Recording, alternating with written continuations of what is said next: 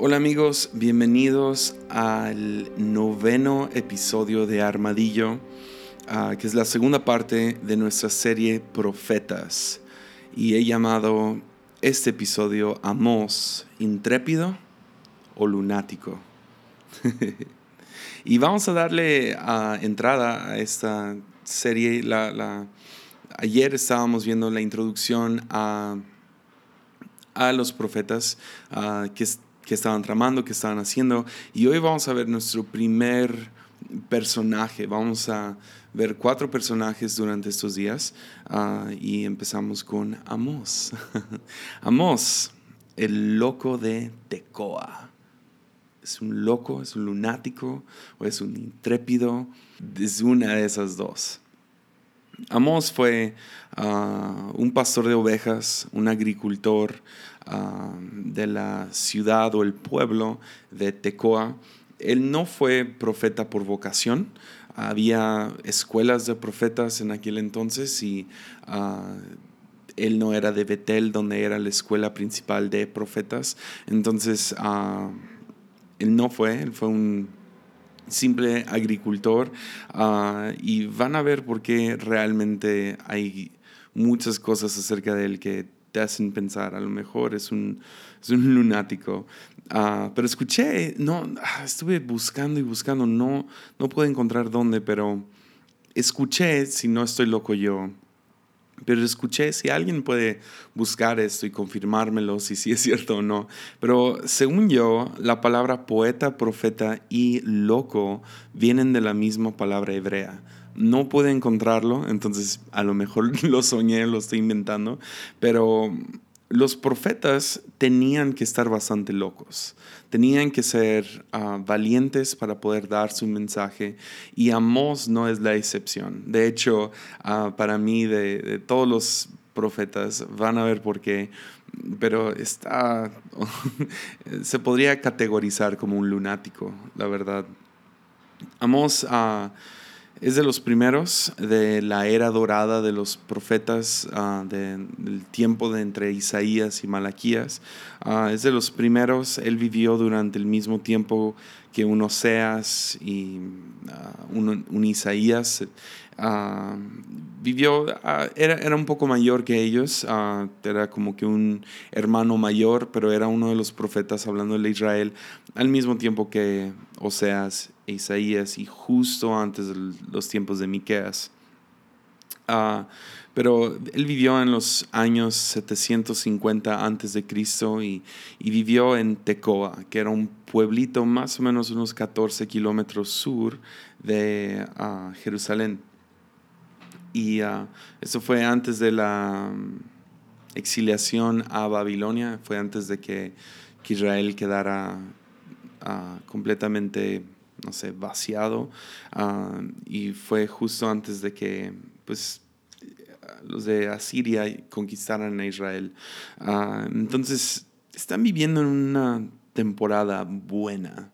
Entonces, ya, ese es más o menos el contexto. Voy a ir dando un poco más de contexto acerca de Amos, pero ah, una vez más, él vivió en el año 750 a.C. en Tecoa, que quedaba sur de Jerusalén y ah, fue contemporáneo de, de Oseas e Isaías y fue de los primeros de la era dorada. Amós 7, versículo 14, Amós nos dice esto, no soy profeta profesional, ni fui entrenado para hacerlo. En otras traducciones dice, ni hijo de profeta soy. No soy más que un pastor de ovejas y un cultivador de las higueras sicómoros. Sin embargo, el Señor me llamó y me apartó de mi rebaño y me dijo, ve y profetiza a mi pueblo Israel. Amós profetizó durante el reinado de Joroboam Es Jeroboam el segundo, y esto fue durante la altura del reino, del poder, de la prosperidad de Israel. Realmente están en su, o sea, en su apogeo, están en, en, la punta de la cima de la historia de Israel. y la, la, era dorada también para Israel, digámoslo así.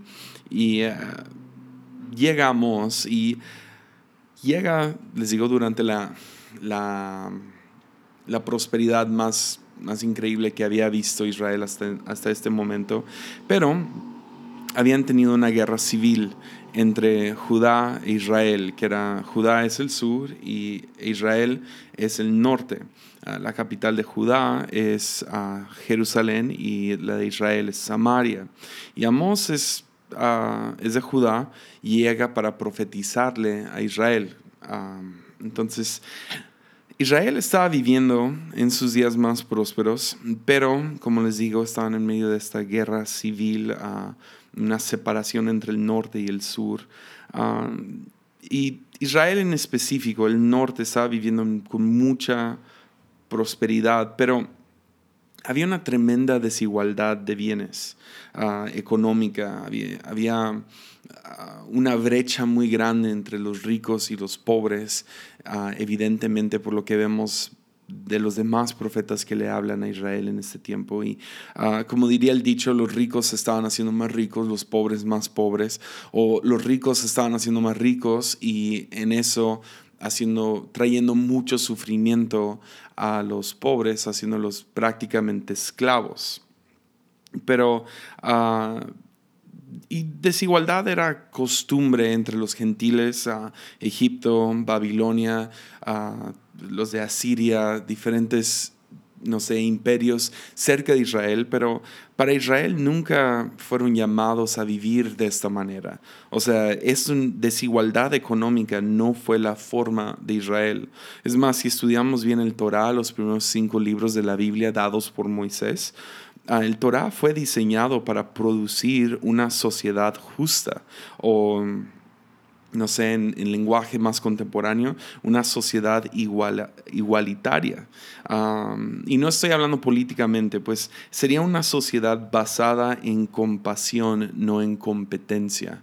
Ahora, yo no, yo no voy a entrar a capitalismo, socialismo y a comunismo. Estoy hablando lo que el Torano llamaba a Israel a ser, y era una sociedad justa, basada en compasión, no en competencia, basada en, en amar al prójimo y no aplastar por ganar la carrera de ratas, por así decirlo. Ah, e, es, el, el Torah fue diseñado para producir una sociedad donde se aparta una esquina de tu terreno para que los pobres pudieran cosechar.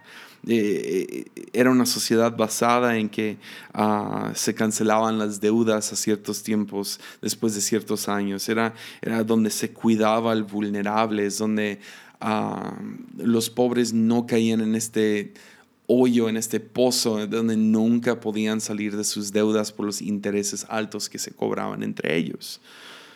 Entonces, Israel realmente la está regando, está imitando más a su, digámoslo así, está imitando más al mundo o a las naciones gentiles que a lo que realmente fueron llamados a ser. Y eso era una sociedad justa, basada en compasión, no en competencia. Y Amós llega a profetizar y a exponer esto. Llega en medio de, o sea, el apogeo, el, o sea, la altura de los religiosos, del poder, de, la riqueza, de la prosperidad, y llega con una palabra de parte de Dios. Entonces, Amós profetizaba a las autoridades, a la realeza, a los ricos y a los religiosos. Ah, en Amós 7, ah, donde lo vemos que, dice esto, dice, yo no, yo no soy un profeta profesional ni fui entrenado para hacerlo, ah, soy un pastor de ovejas, un cultivador, soy un agricultor, o sea, no, sé esto, pero tengo una palabra. Ahí él está hablando, de hecho, a Amasías, el sacerdote principal en Betel, que era el centro religioso del norte de Israel. Y Amasías está intentando detener a Amos porque Amos está llegando, pues, según Amasías, con un complot para tumbar a Jeroboam, de, no sé, de, crear una revolución y ah, intentar cortar con todo y, y, pues tenemos que también entender, están en medio de una guerra civil y viene este vato del sur para atacarnos acá y pues no, o sea, entonces tenemos que hacer algo. Uh, Amasías siente la necesidad de correr a, a, Amos. Entonces le dice, vete de aquí, tú quién eres, tú no eres un profeta. Y uh, Amos le contesta básicamente, pues yo, yo, a lo mejor no soy un profeta, soy un pastor, soy un agricultor, pero tengo una palabra de parte de Dios. Y sus poemas, uh, sus, sus profecías, poemas uh, que le dio al pueblo de Israel fueron tan locos, tan retadores, tan ofensivos, tan extremos, que uh, se cree históricamente, la Biblia no nos cuenta esto, pero por medio de otros historiadores judíos, se cree históricamente que el hijo de Amasías mató a Amós, hiriéndolo después de compartir sus poemas. Y creo que por lo que tengo entendido es que Amós no murió en el momento en que fue herido, sino logró regresar a Tecoa, pero ahí fue donde murió por las heridas que el hijo de Amasías le hizo. Entonces ese es el contexto, ahí es donde nos encontramos. Y lo que quiero hacer hoy ah, con este profeta en específico es quiero leer algunos de sus poemas. Obviamente no tendría tiempo para ah, hablar de todos sus poemas, pero ah, hay unos que son uno, dos, tres, cuatro, cinco. Tenemos cinco poemas que yo quiero ver hoy y nomás para entender un poco, meternos a la cabeza de Amós un poquito y ver qué es lo que Dios estaba haciendo a través de este profeta. ¿Está bien? ¿Cuál era el extremo al cual él estaba jalando? ¿Qué era, ah, no sé, qué tipo de, vida estaba tratando de hacer que la gente imaginara? Uh, ¿qué, ¿qué, era lo que, o sea, qué, qué era el llamado, a qué tipo de integridad nos está llamando este profeta y, y uh, cómo está criticando, autocriticando a su propia nación. Entonces, uh, con, más, con, más, ni menos, entramos a sus poemas. Amos 8, versículo 4 en adelante, dice esto, escuchen esto ustedes que roban al pobre y pisotean al necesitado. Ustedes no se aguantan a que termine el día de descanso y a que se acaben los, los festivales religiosos para volver a estafar al desamparado. Pesan el grano con medidas falsas y estafan al comprador con balanzas fraudulentas. Y el grano que venden lo mezclan con los desechos barridos del piso. Por una moneda de plata o un par de sandalias convierten en esclavos a los pobres. Besamos está, está criticando a Israel por cómo, cómo practican el sabático. ¿Ves? Ellos están practicando el sabático pero se les olvida de qué se trata. ¿Ves? Están tan envueltos en, su, en su obsesión por avanzar y hacerse más ricos y más ricos y más ricos que están pisoteando, están estafando, están vendiendo corrupción y están ah, usando medidas falsas y balanzas fraudulentas y ah, están pisoteando al necesitado. Pero están practicando el sabático. Y uh, esto es algo que un profeta no va a tolerar. Eh, aquí es donde se, se enojamos y ¿ves? tenemos que entender el, el sabático. Ahora es, es, bastante complicado el sabático. A lo mejor después podemos hacer a, a, lo mejor hasta una serie acerca del sabático. Les prometo que en el futuro hago, una, hago un episodio acerca del sabático. Pero una de las partes esenciales del sabático viene para nivelar. El sabático existe dentro de, la cultura judía, hebrea, digámoslo así, para, para nivelar. E, es un día para ponerle pausa a, la, a, tu, a tu carrera interminable de avanzar. Y llega para, para interrumpirlo y te exige a que no puedes comprar, no puedes vender, no puedes trabajar, no puedes mandar, no puedes servir, no puedes imponer, no puedes vender tu corrupción y tu, y tu trabajo falso y tus estafas, sino tienes que detenerte y, es un día donde todos dejan de ser ricos, dejan de ser pobres, dejan de ser esclavos, dejan de ser amos, dejan de ser corruptos porque no puedes hacer. Por lo tanto, es un día donde pones pausa a tu vida, pero pero esta gente no podían esperar a que se acabara el día de descanso, el día de sabático o los días festivos que también se descansaba, se, ponía pausa a todo el mundo, no podían dejar de hacerlo, entonces estaban, estaban, desesperados por salir del día de descanso para seguir con sus estafas, seguir con sus negocios corruptos, para seguir pisoteando, para, hacerse, para seguir haciéndose más y más y más ricos. Y podrías verlo así, ellos veían como un estorbo el día de descanso para su trabajo. Y Amos llega y los les quita la máscara, eh, hace un lado el humo y los espejos y quita la magia. Y dice, yo puedo ver detrás del telón y puedo ver exactamente, puedo ver que practican esto, pero su corazón está lejos. Entonces llega este Amos para descubrir su corrupción, descubrir sus, sus estafas. y a ningún estafador le gusta que lo, que lo expongan.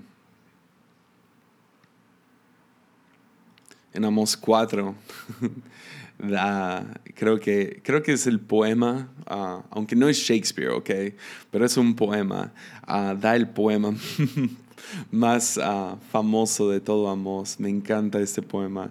Ah, le dice al pueblo de Israel, le dice, escúchenme ustedes vacas gordas. Oh, man. Es más chistoso cuando entiendes a quién le está hablando. Le está hablando a las esposas. le está hablando a las esposas del, del, del de los reyes, de, los, de, la realeza, de los religiosos, de, de, los ricos. Le está hablando al 1% de arriba, pues, y le está hablando a las esposas. Ahora, yo no entiendo por qué Amos pensó que iba a salirse con las suyas, hablándole así a las esposas, pero véanlo. Oh, Amos 4.1, vean, vean la, la valentía o la locura de, de, de Amos. Vean esto, me encanta. Escúchenme, ustedes vacas gordas que viven en Samaria, ustedes mujeres que oprimen al pobre y aplastan al necesitado y que les gritan siempre a sus esposos, tráiganos otra bebida. El Señor soberano ha jurado por su propia santidad, llegará el día cuando ustedes serán llevadas con garfios, enganchados en sus narices.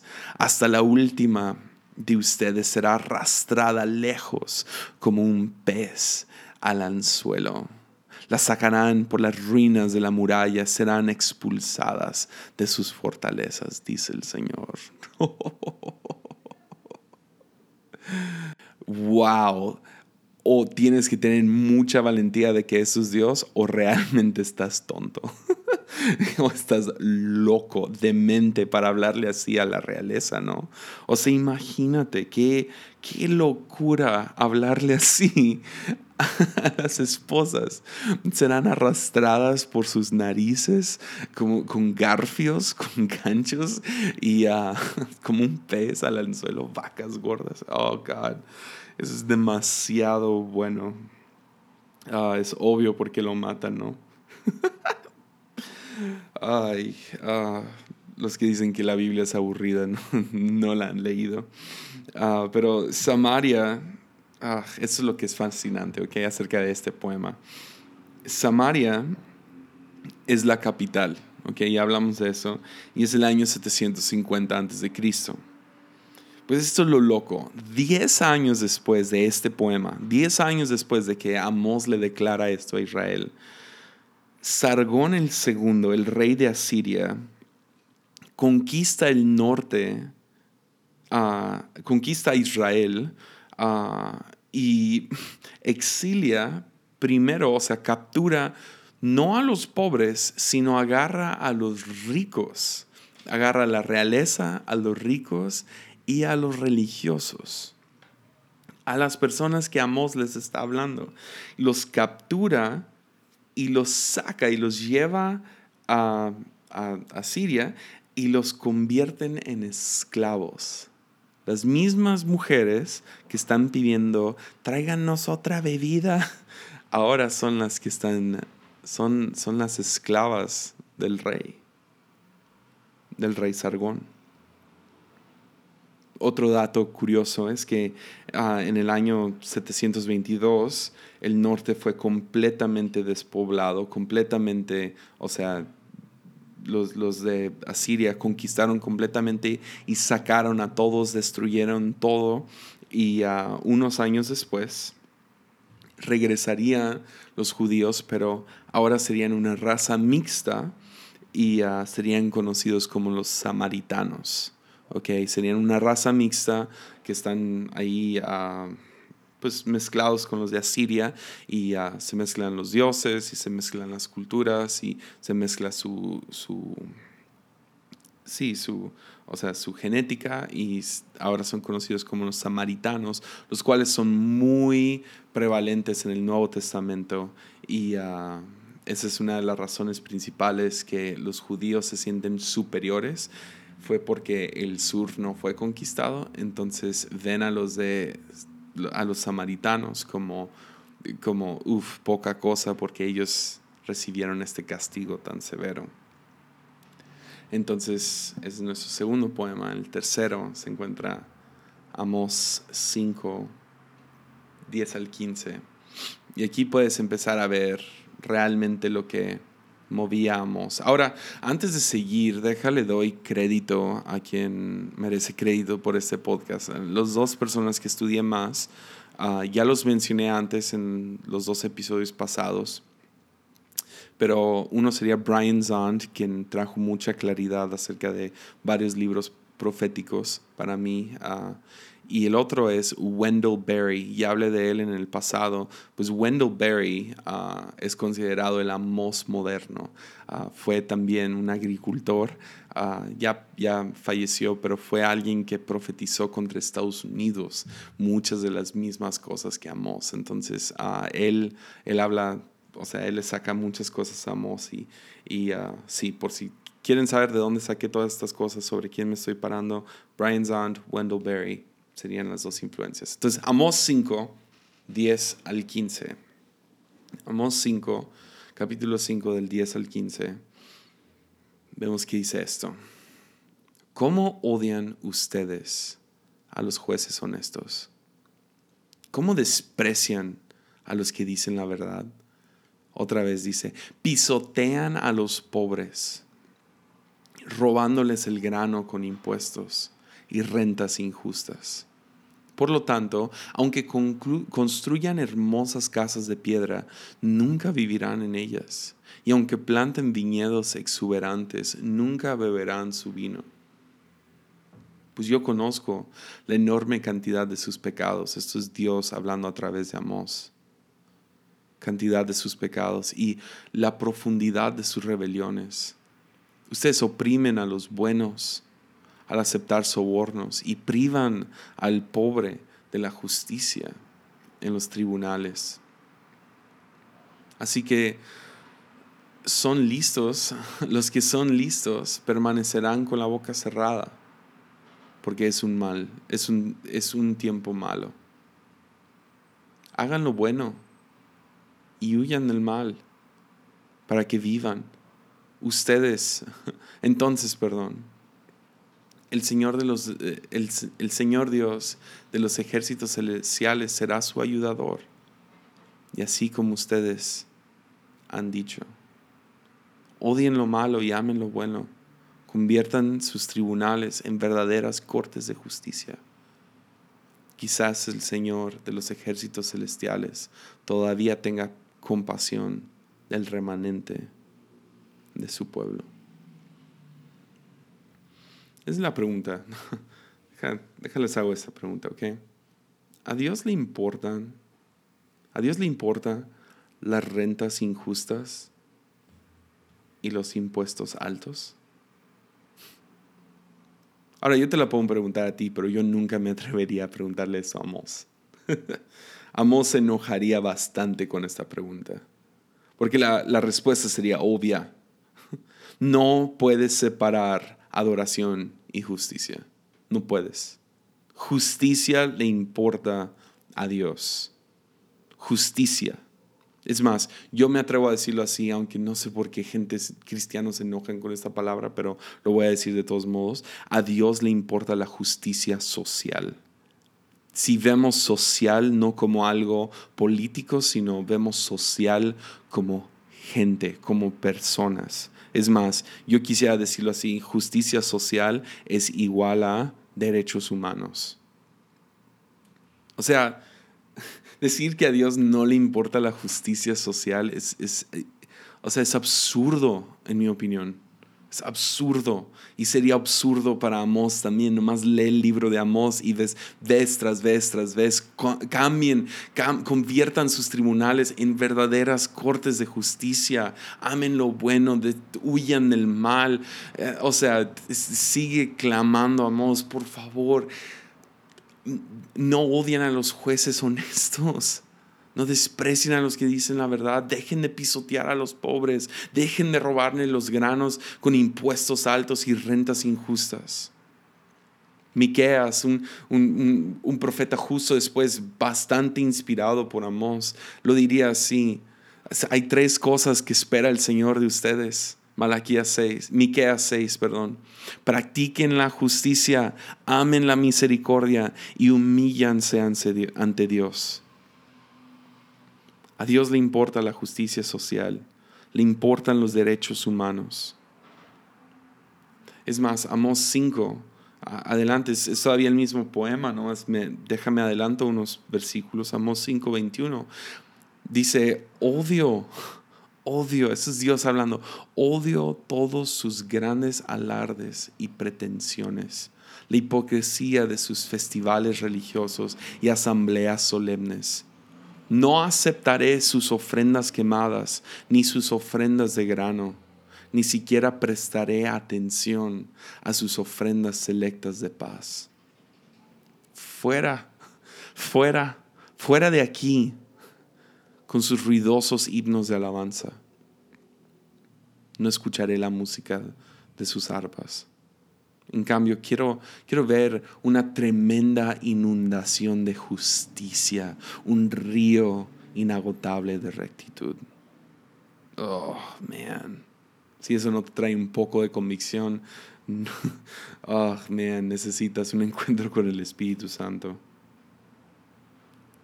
O sea, lo que Dios está diciendo es, si tu adoración no te forma a ser una persona justa que ama la justicia, Dios dice, ni te molestes con ni, ni, te molestes con adoración.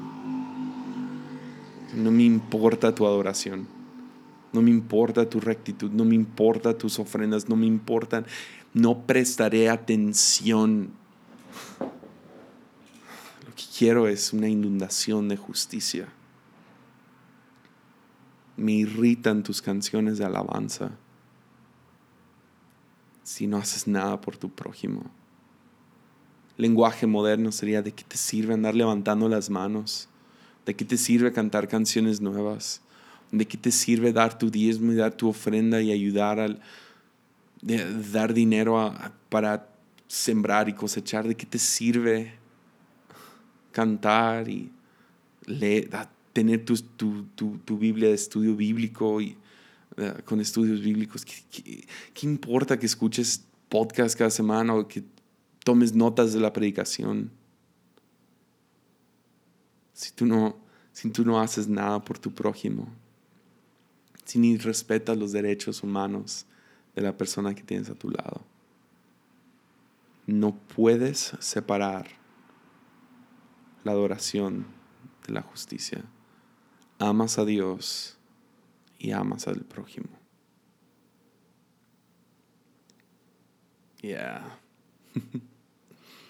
yeah. Wow. Wow.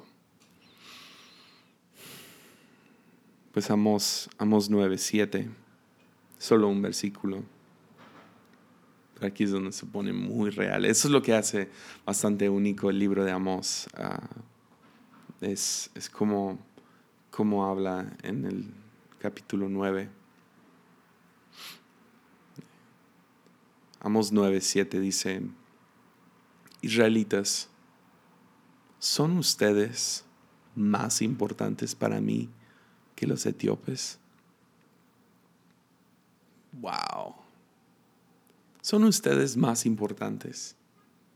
Tú sabes la respuesta obvia, ¿no? O sea, de los israelitas. O sea, este es Dios hablando a través de Amós.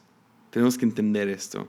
Esa Amós está hablando en el nombre del Dios de Israel, del Dios de Abraham, Isaac y Jacob, del Dios de Israel el Dios que los liberó de los egipcios, el Dios que partió el mar en dos, el Dios que les dio una columna de fuego por noche, les dio una columna o, les dio una, nube durante el día, el Dios que les proveyó maná, el Dios que, que, los llevó a donde están ahora, los llevó a la tierra prometida, conquistó a sus enemigos, eh, son más importantes. Pues la respuesta obvia sería sí, sí, son más importantes, pues, pues sí.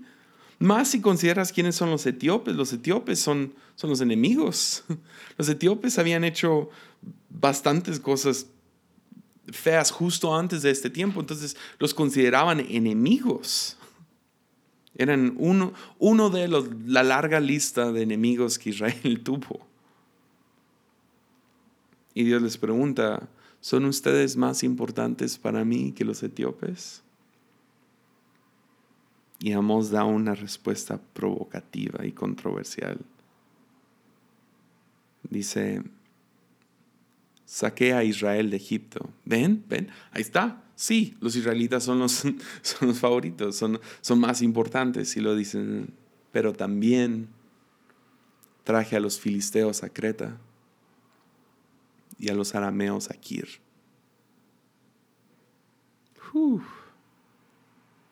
Son más importante para mí los israelitas que los etíopes. ¿Sabes qué sería el, equivalente hoy en día? Sería muy controversial. Ahora, es, difícil porque ah, no tenemos ah, muchos enemigos como mexicanos. Uh, pero cristianos, no sé, a lo mejor un equivalente que puede resonar contigo Sería, ¿Serían más importantes para mí los cristianos que los musulmanes? ¿Serán, ¿Serán más importantes para mí los, los cristianos que los incrédulos?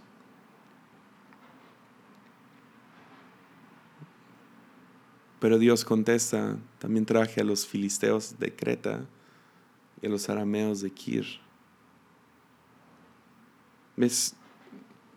Eh, brinquemos ahorita al 2018 y yo me imagino que el 99% de los que están escuchando se consideran cristianos o profesan fe cristiana. Tenemos nuestra propia historia de salvación. Y tenemos fe en Cristo Jesús, nuestro Señor. Pero si tomamos este versículo, este, este, este o sea, esta parte de este, de este poema, lo tomamos en serio. Esto significa que Dios... Esto no significa... O sea, tenemos nuestra propia historia de salvación, pero eso no implica que Dios no está involucrado en la vida de otros. Que Dios no está presente bendiciendo y trayendo paz y diferentes cosas a otra gente. Que, que, los judíos fueran escogidos no los hacía, no los hace exclusivos. De la misma manera que al ser cristianos sí somos escogidos, pero eso no significa que somos exclusivos. No me malinterpreten, no estoy hablando de salvación, estoy hablando de la bendición de Dios o del favoritismo. ¿Hay favoritismo bajo el cielo? No. ¿Hay una religión favorita de Dios? No. ¿Hay una raza humana favorita de Dios? No.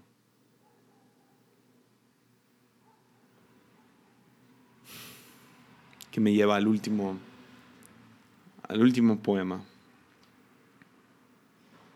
que solo es unos versículos adelante, pero ah, eso, es otra cosa que hace único a Amos. Él sigue hablando, capítulo 9, versículo 11. Y ah, me encanta porque no importa lo intenso, lo fuerte, lo duro, ah,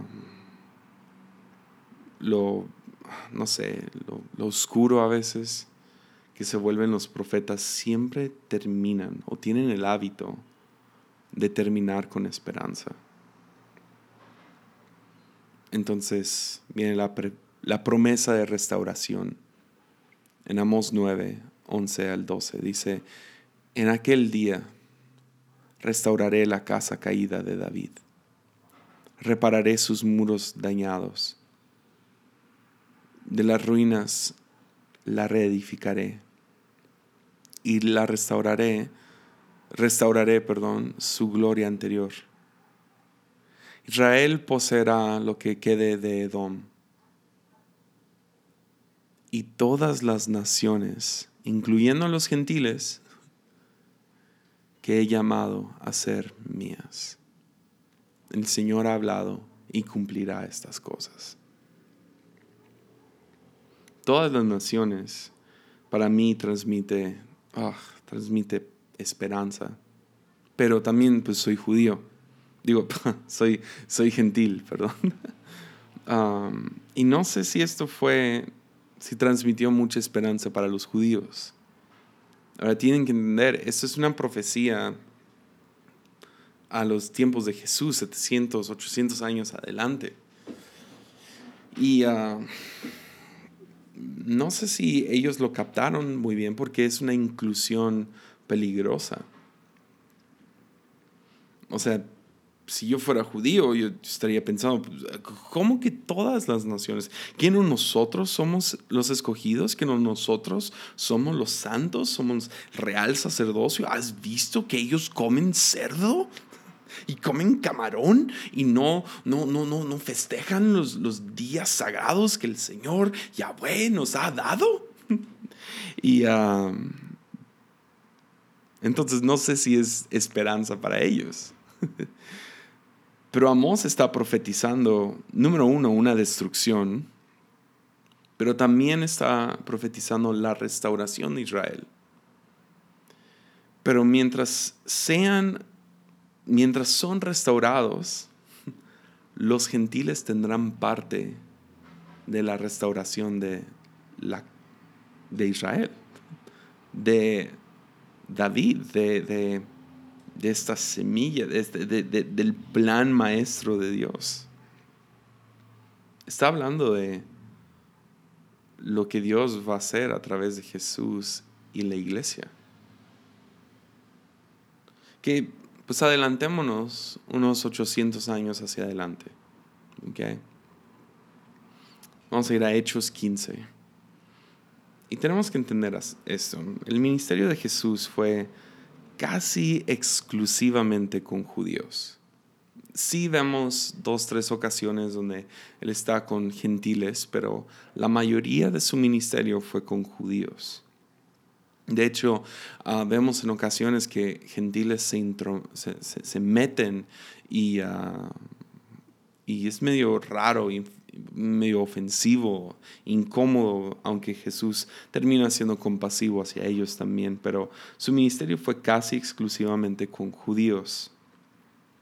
Y ah, es en Hechos donde Pedro inicia la inclusión de los gentiles con Cornelio y, su visión de diferentes carnes y diferentes animales que ya pueden comer.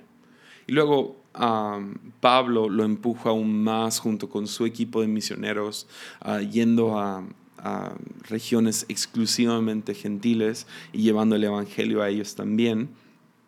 Y, ah, pero la inclusión de los gentiles es controversial, pues ah, había llegado el Mesías, ¿ok? Ya, ya había llegado, ya murió, ya resucitó. Todos creen que Jesús es el Mesías. Bueno, no todos, pero esta, la bola de lo que podemos llamar cristianos creen que, pues, o sea, Jesús fue el Mesías, pero el Mesías es para el cuerpo judío.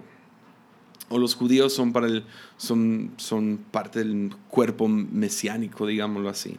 Entonces, uh, si los gentiles quieren ser parte de esto, pues, o sea, ¿qué onda? O sea, es parte es de la tradición judía, la idea de un Mesías, de un Salvador que va a venir a restablecer todo y va a traer su reino y pues es, es de nosotros. Entonces, es controversial porque si los, o sea, la pregunta sale, si los gentiles quieren ser parte, ¿no tendrán que convertirse al judaísmo? Cambiar su dieta, a celebrar los días festivos, a hacer ciertos rituales, circuncidarse.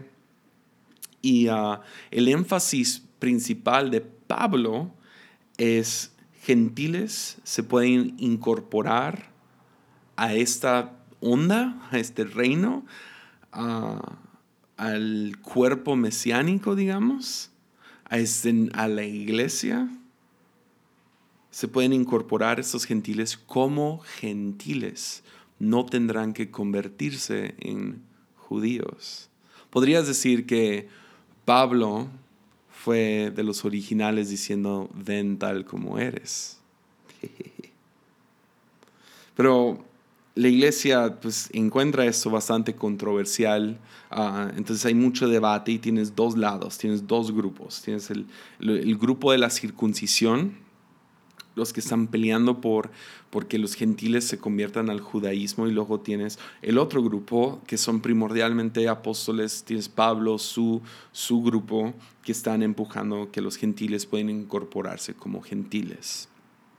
Entonces hacen una junta, se juntan estos dos grupos a discutir y a planear, ok, ¿qué vamos a hacer? ¿no? ¿Qué, qué es lo, ¿Cuál es la decisión? Entonces oran y platican y ahí es donde vemos el consejo de Jerusalén.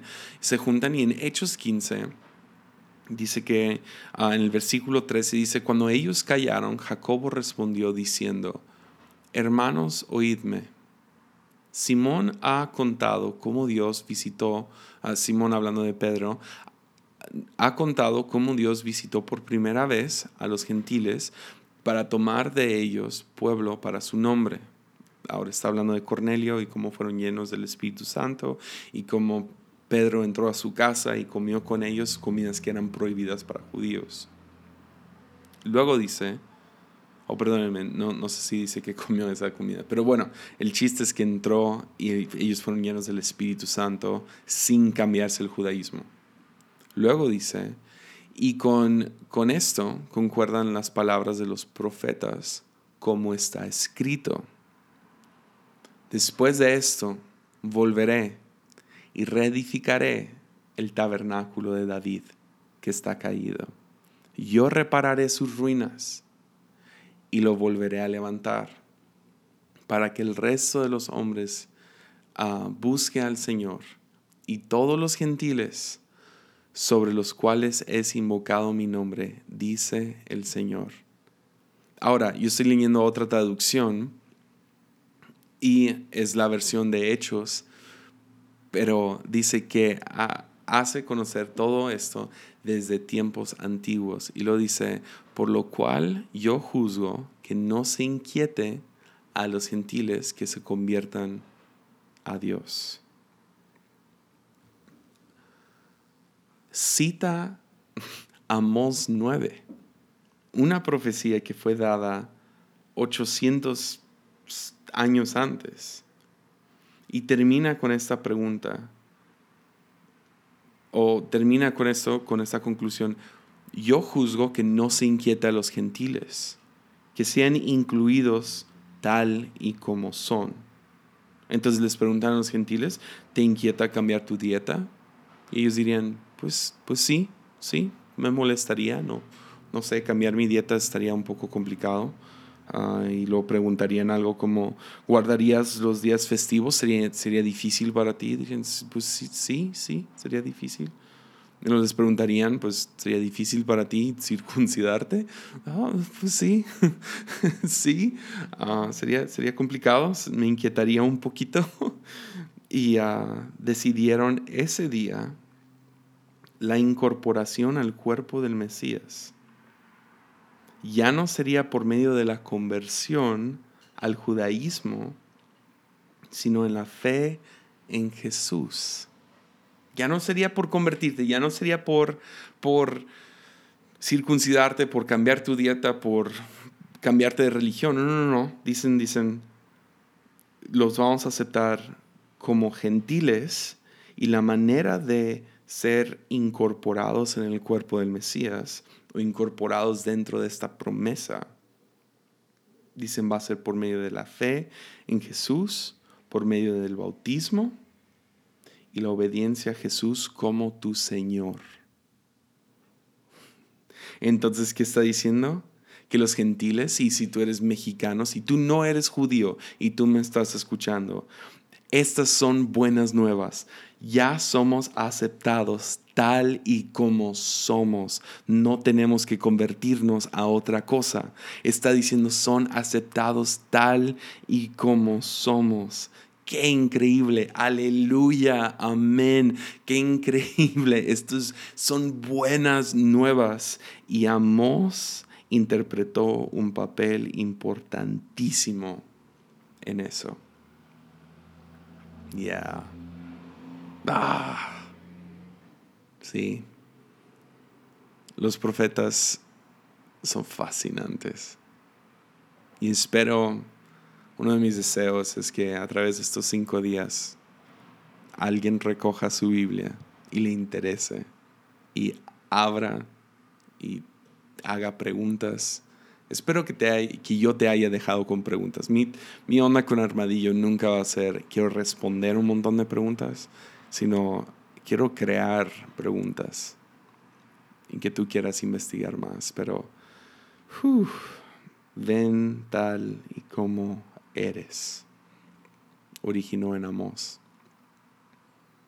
Originó en Amos todas las naciones todas las naciones, todos los gentiles.